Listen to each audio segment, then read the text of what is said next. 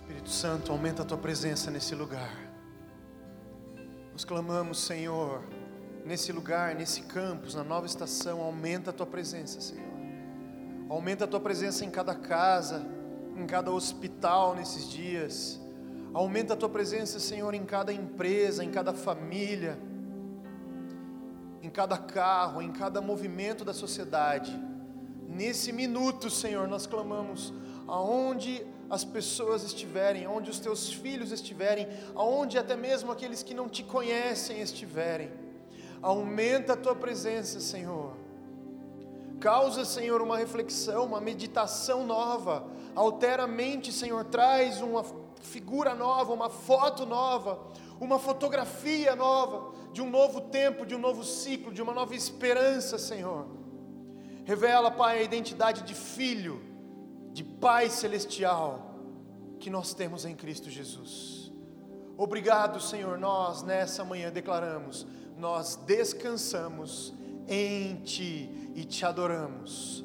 Toda honra, toda glória, todo louvor, todo domínio, todo saber, toda adoração, toda exaltação, toda majestade sejam dados a Ti, Rei dos Reis, Senhor dos Senhores. Obrigado, Pai. Obrigado, Filho. Obrigado, Espírito Santo. Amém. Amém. E amém. Seja muito bem-vindo a mais um culto online. É uma honra e um prazer poder ser a pessoa que vai transmitir para você hoje a mensagem de Deus. Nós não estamos aqui para comparar a nossa mensagem com outros pregadores da internet nesse dia. Todos nós, preletores da mensagem de Deus, fomos à internet para poder alimentar as ovelhas nesses dias. Então, eu quero te chamar nessa manhã a prestar muito atenção para aquilo que Deus tem especificamente para você. Se você está assistindo essa live, seja ao vivo, seja gravada, creia, Deus tem algo específico e exclusivo para você nessa manhã.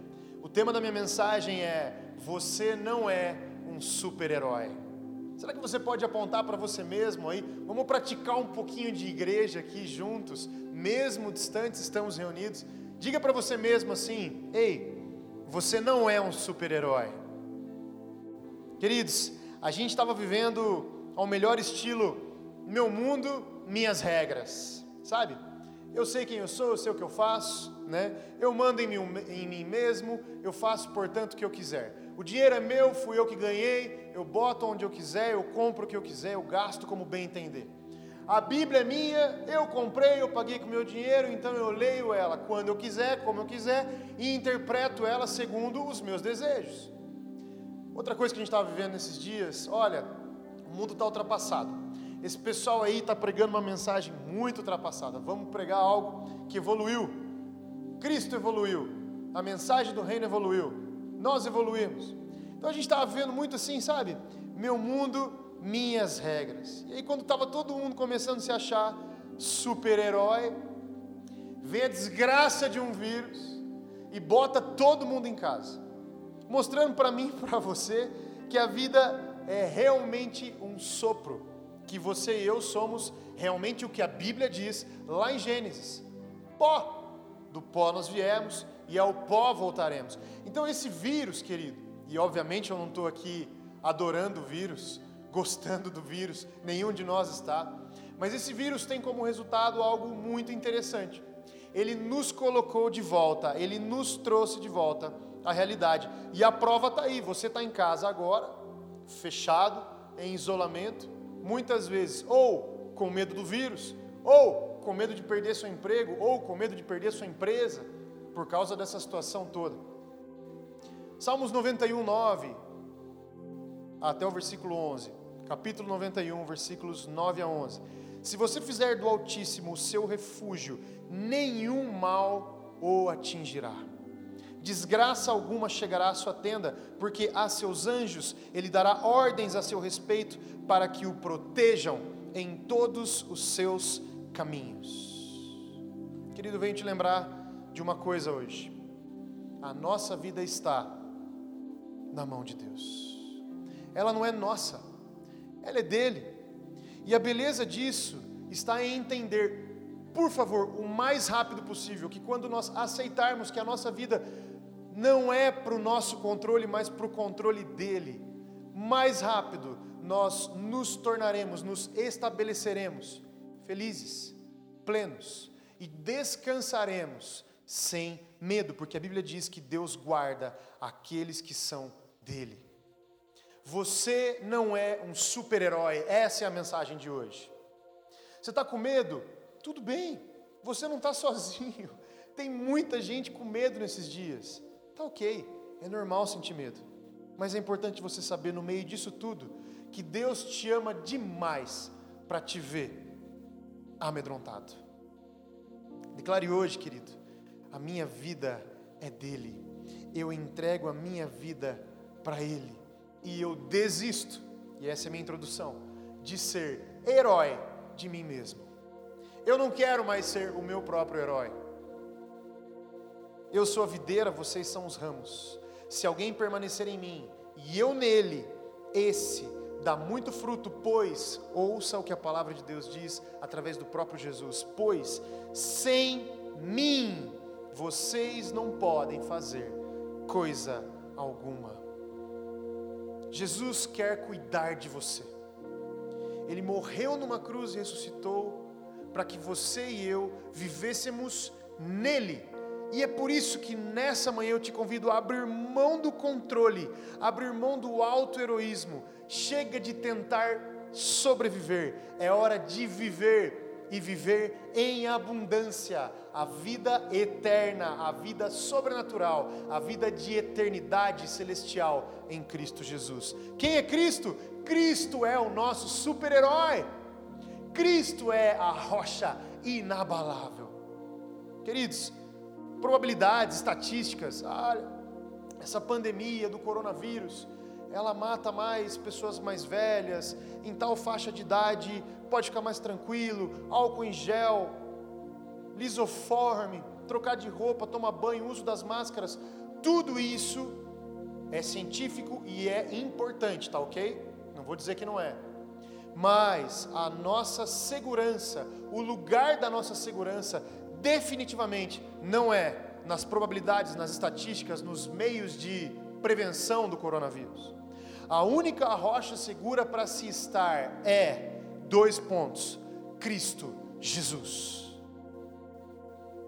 1 Tessalonicenses, se você está com a tua Bíblia aí, eu te convido a abrir. 1 Tessalonicenses, capítulo 5, nós vamos ler dos versículos 9 a 10. 1 Tessalonicenses 5, de 9 a 10. Porque Deus não, preste atenção, porque Deus não nos destinou para a ira, mas para recebermos a salvação por meio de nosso Senhor Jesus Cristo. Ele, uau, ele morreu por nós para que, quer estejamos acordados, quer dormindo, vivamos unidos a Ele. Cara, isso aqui é tão rico. Vem comigo, preste atenção. Ele promete, quer dormindo, quer acordado, você está vivo comigo, quer vivo, quer morto, você está vivo comigo. Queridos, nós tivemos uma perda tremenda que dói em nós, que faz muita falta. Pastora Vanderli, a mãe da Ana Paula, minha esposa, minha sogra, esposa do pastor milanês, nos deixou na primeira semaninha de novembro, depois de 34 dias de um diagnóstico de câncer, de leucemia, avassalador. Nós tentamos de tudo, mas em poucos dias ela nos deixou. Ela morreu na nossa linguagem. Sabe, às vezes você olha para mim, para Ana Paula, olha para os irmãos da Ana Paula, olha para o pastor milanês, e eu te dou esse exemplo hoje, abrindo o coração, sendo muito vulnerável. E muitas vezes você não entende como nós estamos tranquilos, apaixonados por Cristo, vivendo o amor de Deus. Sabe? É óbvio que nós tivemos luto e é óbvio que nós sentimos a falta e que dói. Mas eu quero dizer para você que essa convicção é o que nos traz paz, a paz que excede todo entendimento. Quer estejamos acordados, quer estejamos dormindo, Cristo promete: você vivo ou morto aos olhos humanos, você vive comigo. Queridos, nós sentimos falta dela, mas nós sabemos que ela está viva, plena, cheia da presença de Deus vivendo seus melhores dias, e imagine isso: os melhores dias são eternos, na promessa de Cristo, de 1 Tessalonicenses 5, de 9 a 10. Cristo vive, a pastora Vanderly vive, e Ele promete para mim e para você, quer com dificuldades na terra, ou com uma vida boa, quer vivo ou morto, você vive comigo. Uau! E ele continua, ele diz que não haverá ira contra você. Por que é que não haverá ira contra mim? Por causa da minha perfeição? Não, nunca, jamais. O meu mérito não alcança a santidade de Deus. Por mais caráter que eu venha ter, por mais em dia que eu pague meus boletos, fale a verdade, honre meus compromissos, a minha perfeição não afasta a ira de Deus contra mim, mas sim a pessoa, a causa de Cristo Jesus na cruz, que me garante a segurança das misericórdias de Deus a cada manhã. Então, querido, crer no que Ele promete, a vida independente da circunstância, e crer que a ira de Deus não vem contra mim, por causa da pessoa de Cristo é muito mais, é muito diferente do que depender das estatísticas ou das formas de prevenção contra esse tal de coronavírus. Que um dia nós vamos contar muitas histórias ainda sobre essa fase da humanidade. Sabe, queridos, quero te convidar hoje. Esquece um pouquinho o presente. A promessa de Deus é da esperança do porvir, do que virá. Esse tempo é passageiro, do pó viemos, ao pó retornaremos. O que é para agora então? Preste atenção nisso que eu vou te dizer, porque essa revelação alterou essa semana a minha forma de acordar.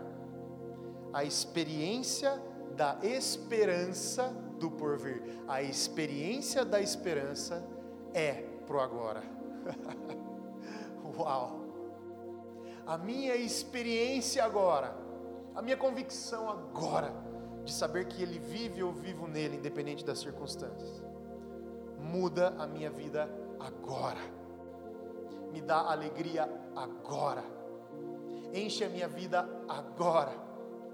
E a esperança de que minha vida é para além desta vida, é para além da vida, muda a minha forma de se relacionar com esse mundo. Eu vou amar muito mais o próximo, eu não preciso vencer ele, eu não preciso ganhar dele é o fim do medo, da competição, do egoísmo, é o fim do eu.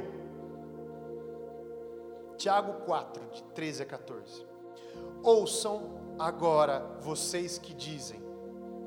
Antes de ler isso, eu quero te, te deixar saber, se você não me conhece, eu sou um executivo, um diretor de operações, uma pessoa de negócios. Eu administro uma indústria que tem fornecedores em diversas partes do mundo, que tem mais de 300 produtos na linha e que fornece mais de 5 mil clientes no Brasil. Eu sou um homem de negócios que viaja. Eu vou para a China desde 2008. Tive em vários lugares do Brasil. Fiz negócios com todo tipo de gente. Tenho diversas alianças e relacionamentos comerciais. E aí eu venho e leio isso na Bíblia. Preste atenção o que diz Tiago 4, de 13 a 14. Ouçam agora vocês que dizem, aí ele abre aspas. Hoje ou amanhã iremos para esta ou aquela cidade passaremos um ano ali, faremos negócios e ganharemos dinheiro. Vocês nem sabem o que lhes acontecerá amanhã. Que é a sua vida? Vocês são como a neblina que aparece por um pouco de tempo e depois se dissipa. Querido, querida, se ele quiser, se ele dizer sim, sim. Se ele não quiser, se ele dizer não, não. Se Deus quiser, é. Se Deus não quiser, não é. O que Ele decidir está decidido e ponto. Portanto, ou seja, ou seja de tudo isso, só há um lugar firme para você ficar e confiar a rocha firme que é Cristo Jesus. Salmo 119: Quão doces são as tuas palavras ao meu paladar, mais que o mel à minha boca. E o Salmo 34 diz: Provem e vejam que o Senhor é bom. O que a Bíblia está dizendo aqui, querido? Não é faz de conta. Isso aqui é um ver e um provar de verdade. É provar que realmente está lá. Rocha firme. Salmos 34. Perto está o Senhor do que tem, dos que têm o coração quebrantado. Ele salva os de espírito oprimido. Muitas são as aflições do justo, mas o Senhor de todas o livra. Ninguém pode consolar o meu e o teu coração numa pandemia como essa, como Cristo, como Deus Pai pode. Eu conheço gente pai de amigo meu, mãe de amigo meu, esta semana, que faleceu contaminado e depois de tudo tentar pelo coronavírus. Esse vírus é de verdade, queridos. Não existe uma, um negacionismo, não existe uma mentira que contaram e que estão contando na mídia. Olha, tem algo acontecendo, cuidado. Realmente existe um vírus. A linguagem talvez não seja adequada, mas esse não é o mérito da questão. A questão é que diante da morte, do medo, das inseguranças, nada como o colo do Pai, porque o Senhor livra o justo de todo o mal, e é o conforto, eu quero traduzir assim para você, nesses dias, de uma grande rocha, bem alta, grande e alta, em meio ao mar tempestuoso.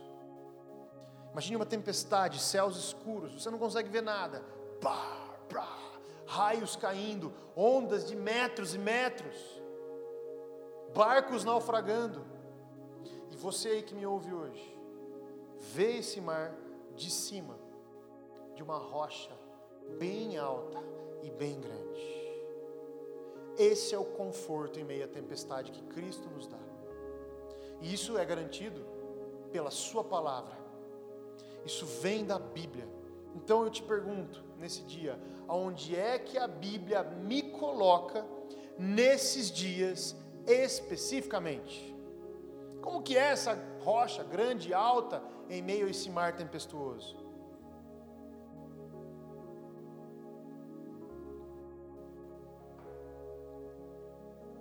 Cada um de nós tem uma lente, usa um óculos. As experiências, sua história, o seu DNA, o bairro que você mora, a cidade que você nasceu, o seu nível de habilidade para determinada situação, coisa, a escola que você estudou, se você parou ali no terceiro ano do ensino médio, se você fez uma faculdade, se você fez uma pós-graduação, um mestrado, um doutorado, um MBA em Harvard. Todo mundo usa uma lente. E por isso, Cada um de nós vê o mundo de uma forma, e tudo bem, está tudo certo. Somos seres individuais, temos as nossas características individuais. Mas existe também uma perspectiva celestial, e é importante nesse tempo entender que é nessa perspectiva que nós vamos receber a compreensão, os comportamentos, a manifestação de uma vida que expressa o reino de Deus dois versículos para você. Efésios 1, 3. Bendito seja o Deus e Pai de nosso Senhor Jesus Cristo, que nos abençoou com todas as bênçãos espirituais nas regiões celestiais. Onde é que esse Deus Pai me abençoou e te abençoou? Na terra. A Bíblia não está dizendo isso. Obviamente que nós somos prósperos na terra, filhos de Deus, expressamos aqui a realidade do céu na terra. Mas o que ele está dizendo é que nós somos abençoados nas regiões celestiais. É dali que saem todas as coisas. Essa é a origem, essa é a nossa fonte. E aí, Romanos 14, 17 diz: Pois o reino de Deus não é comida nem bebida, mas justiça, paz e alegria aonde? No Espírito Santo. Então, querido, aonde é que a Bíblia me coloca nesses dias especificamente? Nesse lugar, dois pontos. O mundo está em crise, o céu não. Como embaixadores do reino, mais do que nunca nós precisamos, como cristãos, ter a convicção dessas passagens. Você é celestial eu sou celestial, a minha fonte é celestial, a minha base é celestial, o meu alicerce é celestial. Então, é meu prazer e até meu dever trazer essas verdades para a terra nesses dias.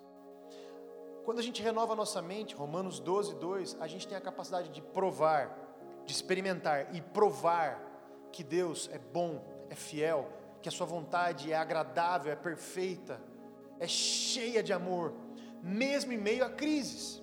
Então, se eu me coloco nesse lugar, a partir da onde a Bíblia me coloca nesses dias, aonde eu estiver, eu posso saber.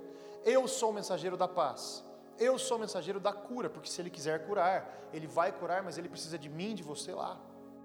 Eu sou o mensageiro do evangelho de amor, de justiça. Eu sou o mensageiro de luz sobre escuridão, revelando coisas antes escondidas. Eu sou mensageiro de soluções lá na empresa, lá na casa, lá no bairro, lá na comunidade. E por quê? E por que, que eu sou esse mensageiro? Porque eu posso liberar a presença sobrenatural de um Deus que está sobre mim, que vive em mim e que carrega tudo isso. Amém? Diga assim: Deus me coloca, repete isso, por favor. Pela palavra dEle, Deus me coloca nesses dias, nas regiões celestiais. A minha verdade está alicerçada no céu, a partir do céu. A terra está em crise, diga isso. O mundo está em crise, mas o céu não. Amém. Qual é o seu destino, querido?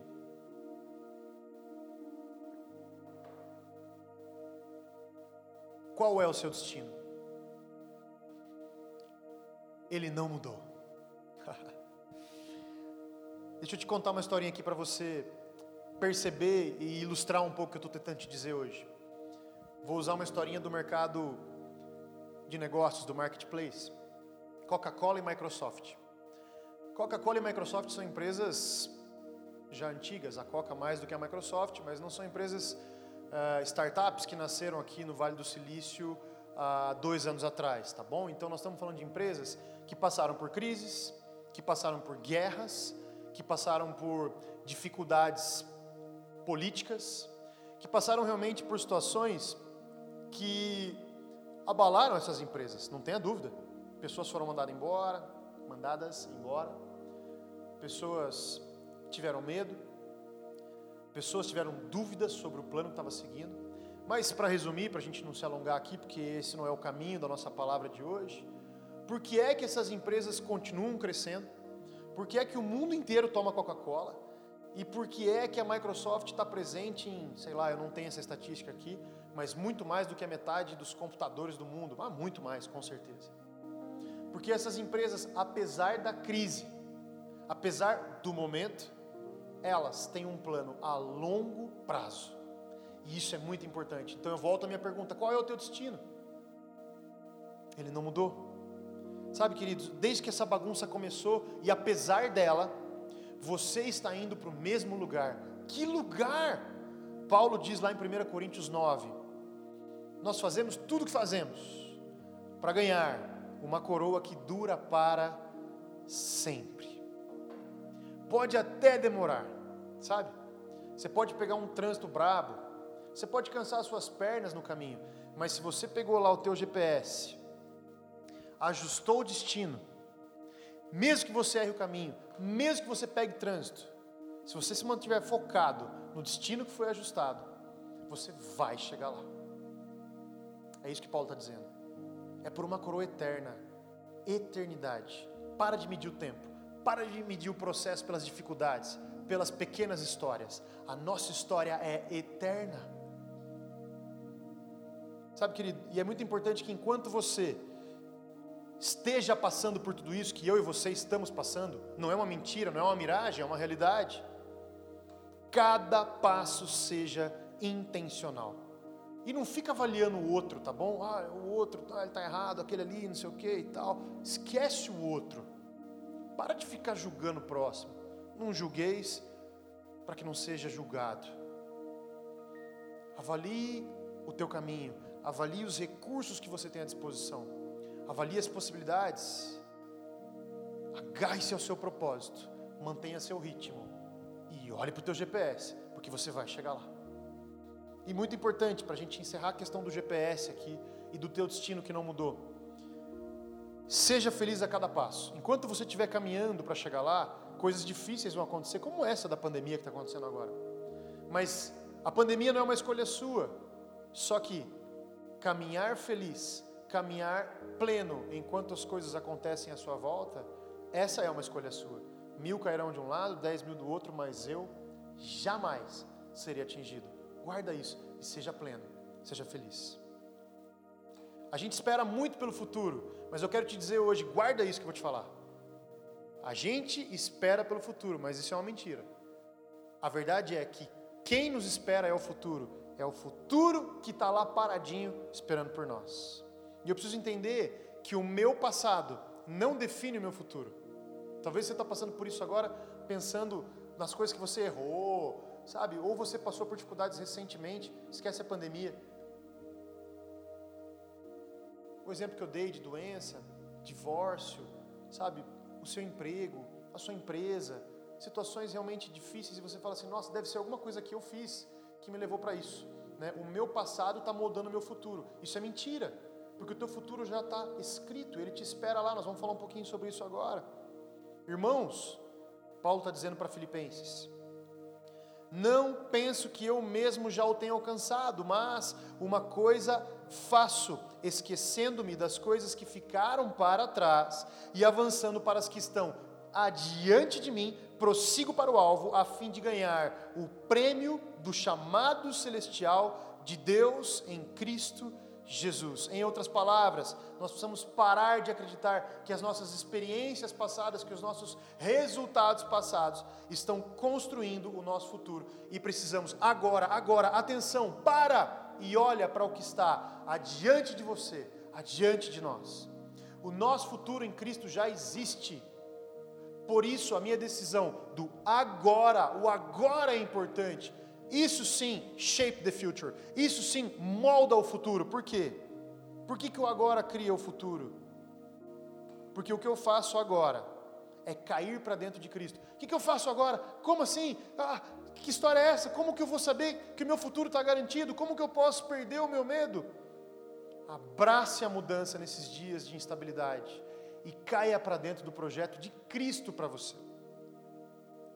Dias difíceis? Sim mas o futuro já existe, o nosso futuro não está à nossa frente, mas ele está escrito há dois mil anos para trás das nossas costas, ele já existe.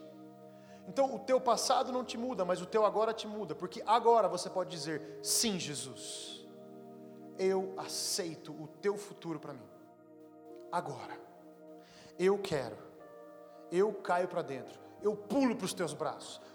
Você, Jesus, é o meu super-herói, a minha rocha firme. Querido, eu quero fazer uma última reflexão antes da gente encerrar essa palavra de hoje. Que vai te trazer, me trazer um pouquinho de visão, talvez, visão mesmo, uma imagem, uma figura, uma perspectiva, para que eu e você possamos entender o mover que nós estamos vivendo nesse tempo. É, a gente viu a gente tem visto, e nós cremos na nova estação como igreja, que nós temos vivido isso há mais ou menos dois anos, um grande despertamento dos santos, dos filhos de Deus. Isso é fato, está acontecendo. Pessoas estão sendo transformadas, novos convertidos, pessoas entendendo o amor de Deus, e pessoas estão sendo restauradas na sua fé, voltando para Cristo. Sabe, os desigrejados, as pessoas que estavam tristes com a igreja, com a palavra de Deus, sem fé, sem esperança, nós vemos uma nova reunião, um novo mover e um despertamento espiritual pelo Espírito Santo que derrama fogo nesses dias sobre a terra. É verdade isso. Nós já criamos e cremos nisso. Na sequência, quando nós estamos sendo enviados ao mundo, preparados, treinados, enviados ao mundo para transformar cada lar, cada metro quadrado dessa geração, dessa nação e das nações, começa uma guerra e Satanás envia esse vírus. Estou te dando aqui toda uma figura para parar tudo, para fechar as fronteiras, para quebrar a esperança, para quebrar o ritmo da fé. Só que Deus, que é Deus, nos permite nesse tempo converter a maldição em bênção. Satanás já é derrotado na cruz. Cristo vive e Ele é o nosso super-herói. Então, nesses dias, eu quero te dar aqui, a partir dessa história, do que nós estamos vivendo nesse momento, uma figura, que a arca de Noé. Noé ficou na arca 40 dias, talvez mais tempo do que você vai ficar com os teus filhos, com a tua família em casa, com os teus pais, eu não sei qual a tua idade. Talvez você vá ficar esse mesmo tempo ou até mais, mas preste atenção. Noé passou por um isolamento social. Deus falou: bota os bichos na arca, fecha a tampa da arca que vai chover. Choveu. Foram 40 dias navegando. Quando aquela arca abriu, eu tenho três reflexões para você. A primeira delas, como a tua família, eu falo com você, pai de família, mãe de família, como a tua família sai diferente da arca, depois de um tempo de arca, tempo de arca. Ontem à noite fui colocar o meu filho para dormir, o Gael, e o Gael, ele dorme muito fácil. A gente coloca ele na cama, a gente lê a Bíblia, faz uma oração, ele vira e dorme. E ontem, quando ele deitou na cama, ele começou a chorar chorar de pouquinho, tá? Nada desesperado. E aí eu falei: Que foi, filho? Pode falar para o papai o que está acontecendo. Ele falou assim: Papai, eu quero sonhar com Jesus. Cara, aquilo foi muito forte. E talvez você tenha pensado assim agora: claro, ele é criança, ele vai fazer cinco anos, ele deve ter tido pesadelo, então ele está reclamando porque ele não quer ter pesadelo. Tá bom, se essa for a verdade, supondo que seja, por que é que ele pediu por Jesus? E aquilo ministrou muito ao meu coração. Essa sede, essa fome, essa convicção de que a esperança da glória é Cristo. Sabe? E eu tive a oportunidade, a honra de ver o meu filho pedindo Cristo e de poder orar com ele e ministrar a palavra de Deus que mostrava para ele que a mente dele é a mente de Cristo. Então os pensamentos dele, inclusive os sonhos dele naquela noite, seriam os sonhos de Cristo para ele. Como é que a tua família vai sair dessa arca. Essa é a primeira reflexão. A segunda reflexão que eu quero deixar para você, quando Noé e a sua família saem da arca, a tampa abre, a porta abre, tum. Que mundo é esse, querido? Que mundo é esse? Eles não conheciam mais aquele mundo. Que, que isso? Que lugar que nós chegamos? Então, eu e você, quando a arca abrir e daqui a pouco acaba o isolamento social, e você pode ter certeza e esperança, isso vai passar. Hashtag vai passar. Quando a tampa abrir, qual é o cenário que nós vamos ver? Qual é o cenário que nos espera? Se você é empresário, como é que você vai vender os seus produtos? Se você é um pastor, uma pessoa que frequenta uma igreja, como é que vai ser a igreja daqui para frente? Se você é um profissional liberal, por exemplo, um dentista que toca as pessoas, que respira bem perto, como é que as pessoas vão aceitar o teu trabalho daqui para frente? Se você é um publicitário, fazia lá um monte de catálogos de papel e tal. Como é que vai ser esse trabalho daqui para frente? Se você é um web designer, como é que vai ser o cenário daqui para frente? Você consegue entender o que eu estou falando aqui? É um splash de ideias para que você possa refletir. Vamos falar um pouquinho de igreja? Talvez quando a porta da arca abrir, as pessoas estejam desesperadas para virem à igreja. E esse campus todo aqui vai estar cheio de novo há centenas, todas as semanas. Graças a Deus. Mas pode ser o contrário. Quando a porta da arca abrir, pode ser que as pessoas estejam apaixonadas por lives, redes sociais, porque ali elas se protegem mais, elas estão atrás da tela. O que é que será que vai acontecer? Nós não sabemos, mas uma coisa nós sabemos: a porta da arca vai abrir. Então, eu e você precisamos ser estratégicos. Espera Hugo, se eu Ouvi de você agora há pouco que tudo vem dele, que eu posso confiar nele. Por que você está me dizendo que eu tenho que ser estratégico? Então o mérito é meu? Não, mas você tem que ser estratégico. Estratégico agora, em tentar prever a curva em Cristo Jesus. A sua estratégia hoje é perguntar para Cristo: minha família, minha empresa, meu consultório, a igreja. Jesus, qual é o próximo cenário? Por que é que está acontecendo tudo isso? E aonde nós estaremos? Aonde é que nós chegaremos? Aonde é que nós zarparemos da arca quando tudo isso acabar? Terceira reflexão sobre a arca e sobre esse tempo que eu quero deixar para você. Tem realidades, querido, que estão sendo geradas, produzidas, até mesmo do zero. Agora, aí nesse tempo de arca, dentro da tua vida, dentro das tuas circunstâncias.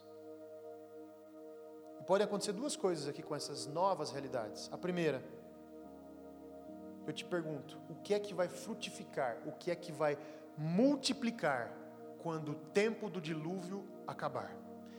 E a segunda coisa que eu quero te perguntar, eu estou encerrando. O que Deus está eliminando na sua vida nesse tempo de arca? Então, o que é que tem de novo e que vai multiplicar? E o que é que tem de velho e está podre e precisa sair daqui? Queria chamar a banda para subir no púlpito. Enquanto eu oro, a banda vai ministrar para que você possa ter um tempo com Cristo Sabe esse tempo com base nas regiões celestiais? E eu quero te inspirar hoje te dizendo: você não é um super-herói. Frutificar é abandonar a nossa capacidade. Uau! Confia nele, em nome de Jesus. Onde você está, na casa, no carro, no trabalho, feche os teus olhos, por favor. Pai. Aumenta a tua presença, Espírito Santo. Aumenta a tua presença, Espírito Santo. Aumenta a tua presença, Espírito Santo. Aonde, aonde nós estamos agora, aumenta a tua presença.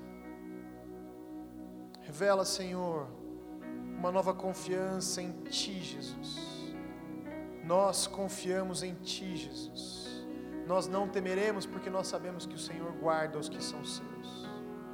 Nesse dia, Senhor, nós abrimos mão do nosso auto-heroísmo e nós declaramos que nós abandonamos a nossa capacidade para frutificar no Senhor. Nós confiamos em Ti, em nome de Jesus. Pode cantar. Onde você está? Aleluia. Aleluia.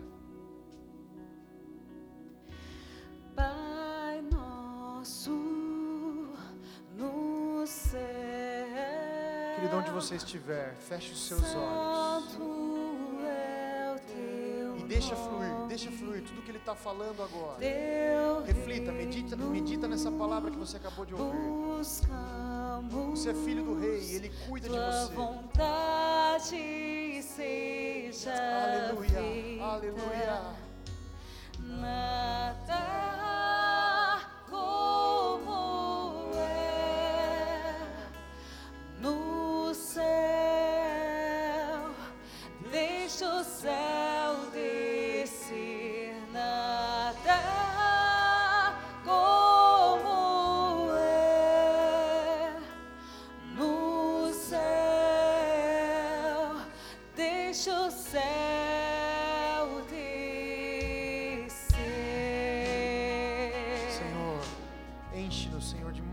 Nada mais da tua presença, mais. Mais, mais, querido. Fique de pé na tua casa onde você está. Cante essa canção, cante. Pai nosso. Essa é a oração que Jesus nos deixou. Esse é um mapa. Santo um mapa para entender a mente de Deus, para conviver no reino. reino. Querido, não se esforce mais para ser aceito por Ele apenas abra os seus braços e diga: Eu confio em Ti, Senhor. Seja feita a tua vontade. Seja feita a tua vontade, Senhor.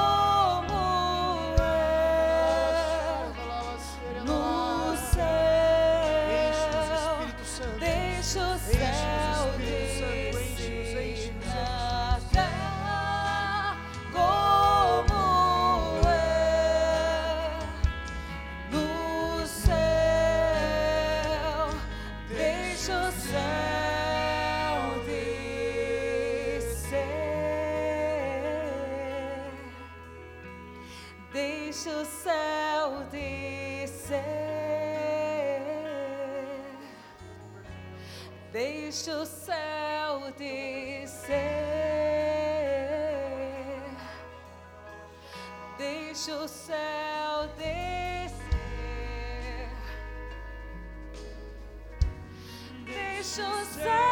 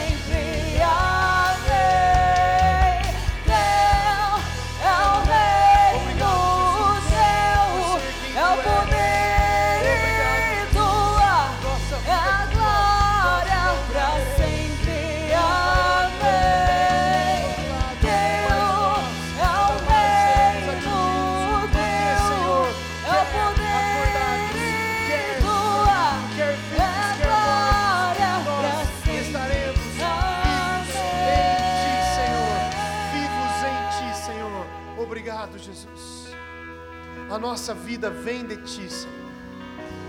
A nossa vida vem de Ti volta para Ti, Senhor. Obrigado, Jesus. Obrigado, Jesus, por essa manhã. Uma manhã espiritual.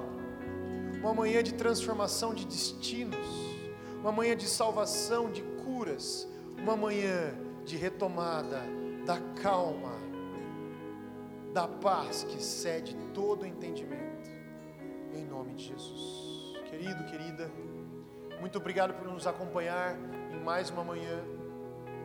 Que você seja cheio do Espírito onde você estiver, que você possa seguir agora, depois de terminar esse culto online, para a tua vida, para o teu almoço, para o teu trabalho essa semana, seja home office ou seja presencial, aonde você for, leve a glória de Deus, porque você está cheio dela, em nome de Jesus. Na próxima semana, nós estaremos de volta aqui, direto do Campus NEC, online. Domingo, a partir das nove e meia da manhã, nós nos encontramos aqui. Um beijo no coração, um abraço fraterno. Deus te abençoe. Obrigado. Tchau.